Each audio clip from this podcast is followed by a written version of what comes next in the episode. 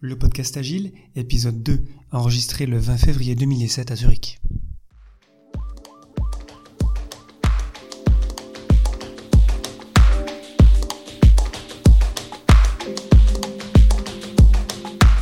Bonjour, bonsoir et bienvenue sur le podcast Agile, le podcast qui parle d'agilité en français.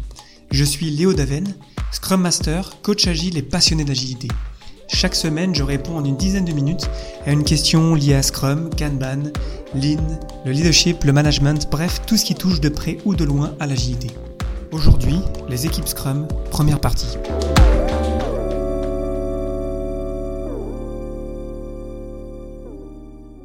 Lorsqu'on lit le guide Scrum, vous savez, l'espèce de, bible, entre guillemets, de, de 16 pages qu'on trouve sur euh, scrumguides.org, euh, on se rend compte que le mot équipe fait partie des trois mots les plus cités, avec le mot Scrum évidemment et le mot sprint.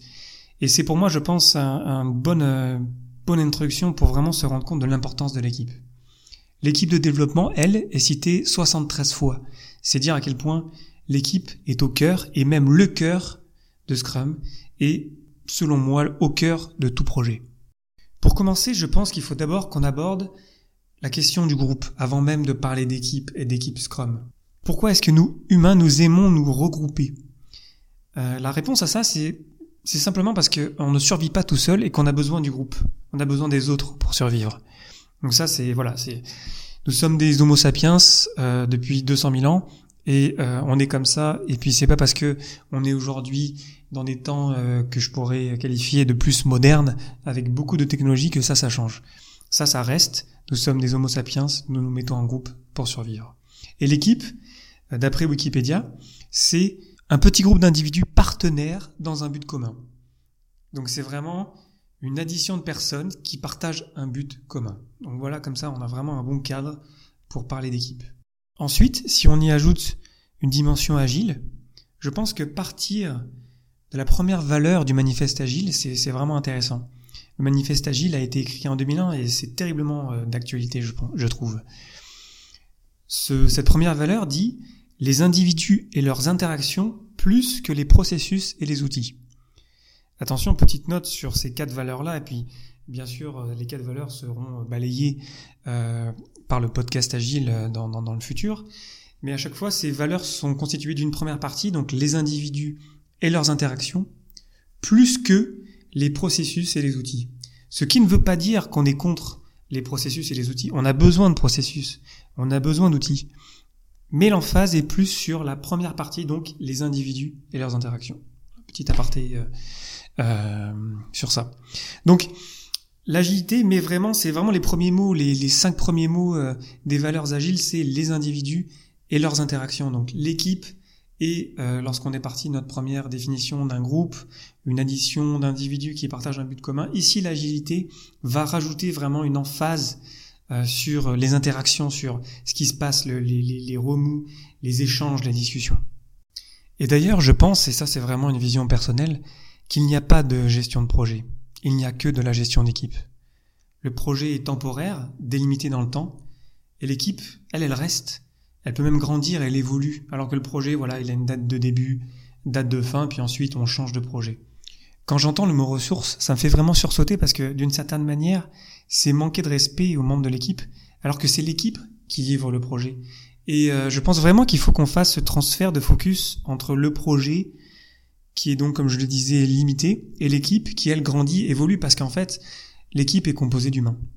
Finalement, on arrive à une définition plus complète de l'équipe, c'est plus qu'une addition de personnes, c'est euh, des interactions, c'est un mélange. Et on va voir que dans, dans Scrum, en fait, on vraiment on appuie là-dessus, on utilise vraiment l'humain euh, pour, pour faire des équipes Scrum de meilleures équipes, je pense.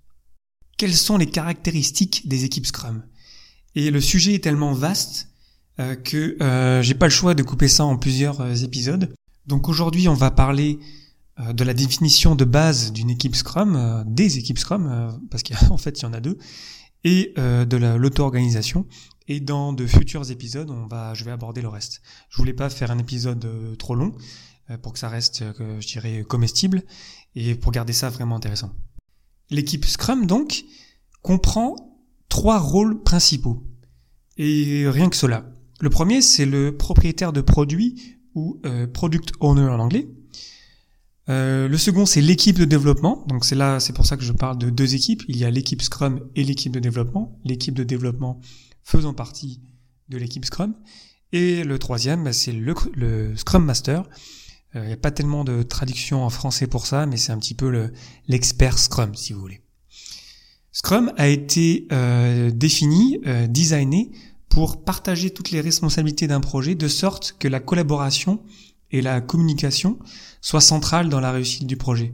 Donc il n'y a pas de chef de projet, il n'y a pas de boss, il n'y a pas de lead, il n'y a pas d'architecte en chef, il n'y a pas de junior, il n'y a pas de senior, il n'y a pas de sous-équipe à l'intérieur de l'équipe, et ça c'est très important. Par exemple, euh, si vous avez euh, dans l'équipe de développement euh, un, un, testeur, un développeur et un autre développeur, il n'y a pas de sous-équipe de développeurs. On fait tous partie de l'équipe de développement en tant que développeur, qui fait partie de l'équipe Scrum. Et d'ailleurs, il n'y a pas non plus d'autres titres dans l'équipe de développement que de développeurs. C'est-à-dire que s'il y a des testeurs qui font du QA Quality Assurance, qui font des, du test en fait, euh, ils n'ont pas le titre de QA, ils sont développeurs. L'idée, c'est vraiment de voilà d'avoir une, une hiérarchie horizontale et de n'avoir que trois grands rôles. Donc je répète, le propriétaire de produit, product owner, une équipe de développement et un Scrum Master. Scrum conseille d'ailleurs une taille optimale d'équipe. Euh, dans le guide Scrum, on, voit que euh, c'est conseillé d'avoir des équipes entre 3 et 9 personnes. En dessous de 3, juste 2 personnes, bon, je sais pas vraiment si on peut parler d'équipe. Euh, ça peut marcher, mais c'est vrai que du coup, il y a quand même moins d'intérêt d'avoir une équipe lorsqu'on n'est que 2. Et au-delà de 9, c'est là où il y a trop de friction, il y a trop d'informations perdues, il y a trop d'efforts juste pour arriver à travailler ensemble. Donc voilà, 6 plus ou moins 3. Euh, en ne comptant pas d'ailleurs le Scrum Master et le, le Product Owner, hein, bien sûr. Ici, on parle de, l'équipe de développement. Et c'est d'ailleurs assez intéressant parce que Nexus, Scrum à grande échelle, conseille entre 3 et 9 équipes aussi. Et c'est pas un chiffre sorti juste pour faire copier-coller de, de, Scrum. Hein. C'est vraiment voilà, ils sont ils ont observé que euh, lorsqu'il y avait plusieurs équipes, donc lorsqu'on fait du Scrum à grande échelle, on a plusieurs équipes Scrum travaillant en parallèle. Lorsqu'on a plus de 9 équipes, il y a beaucoup trop d'efforts pour arriver à se synchroniser et à être euh, alignés vers un objectif. Ces deux équipes sont auto-organisées. C'est-à-dire que les solutions aux problèmes qu'elles rencontrent, euh, comment on va construire une application ou un produit, vont venir de l'intérieur de l'équipe. Les équipes Scrum ne sont pas dirigées par des personnes externes à l'équipe. Pour tout ce qui touche à Scrum ou les bonnes pratiques, ou les nouvelles manières de travailler, les nouveaux outils, l'équipe de développement va s'appuyer sur le Scrum Master parce que c'est lui qui apporte l'expertise de ah ouais peut-être qu'on pourrait faire ça différemment et propose des idées. Mais attention, on ne peut pas, comme je le disais auparavant, forcer ou diriger directement euh, ce que doit faire l'équipe de développement. Et pour la partie produit, le propriétaire de produit ou euh, product owner va pouvoir répondre à toutes les questions reliées à ce qu'il faut développer euh, les détails d'exactement ce dont on a besoin pour répondre à un besoin business. Et pour terminer sur euh, l'importance de l'équipe, le manifeste agile, via le principe euh, numéro 11, dit Les meilleures architectures, requis et design émergent d'équipes auto-organisées. Et quand vous l'avez vécu, c'est grisant, c'est incroyable de voir une équipe, de voir une équipe se construire déjà, se, se souder, les relations entre les membres de l'équipe qui, qui vont de mieux en mieux, la communication qui s'améliore, la transparence qui augmente. C'est vraiment euh, pour moi la, la, ma plus grande source de fierté dans, dans les équipes euh, dans lesquelles j'ai été, dans lesquelles où j'ai pu participer à une transformation comme ça. On est parti d'individus qui travaillaient les uns à côté des autres, puis à la fin on s'est retrouvé avec des équipes auto-organisées qui trouvaient des solutions euh, elles-mêmes, qui étaient en situation de responsabilité et qui à la fin avaient beaucoup de succès. Nous avons donc abordé dans cette première partie sur les équipes Scrum la définition de base d'une équipe. Nous avons ajouté des éléments agiles à l'intérieur pour enfin arriver à vraiment ce que c'est qu'une équipe Scrum. Dans la seconde partie, j'aborderai tout ce qui touche à la pluridisciplinarité et la responsabilité. Voilà, le podcast Agile épisode 2 s'est terminé pour aujourd'hui. Merci infiniment pour votre attention. N'hésitez pas à partager autour de vous et pour ne rater aucun épisode, abonnez-vous sur iTunes, SoundCloud ou votre application de podcast préférée. Retrouvez tous les épisodes déjà diffusés sur lepodcastagile.fr et n'hésitez pas à commenter, critiquer, challenger, insulter même. Je suis friand de feedback et juste envie d'améliorer la mission, donc s'il vous plaît, ne vous gênez pas. Vous avez une question en relation avec l'agilité?